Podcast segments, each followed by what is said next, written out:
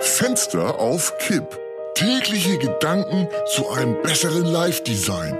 Heinz Strunk im Gespräch mit Heinzer, ein Luftzug ne? schneller. Donnerstag, 2. September.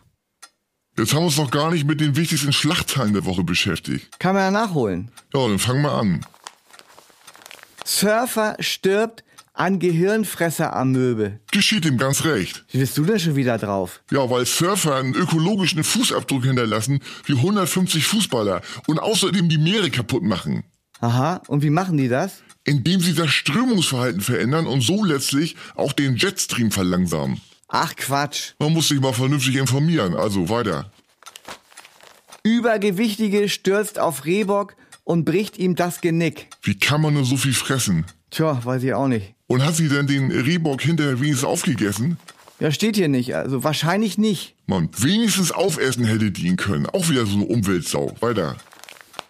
Unser Baby hat den Papst gebissen. Schrecklich, wie kann sowas passieren bei der ganzen Security? Ja, ein unbeobachteter Moment und schon hat der Säugling zugeschnappt. Also schätze ich mal. Der arme Papst. So arm ist er gar nicht. Doch, letzte Woche erst die Schlagzeile Papst Franziskus operiert am Meniskus. Was kommt als nächstes? Oh, Berufsrisiko.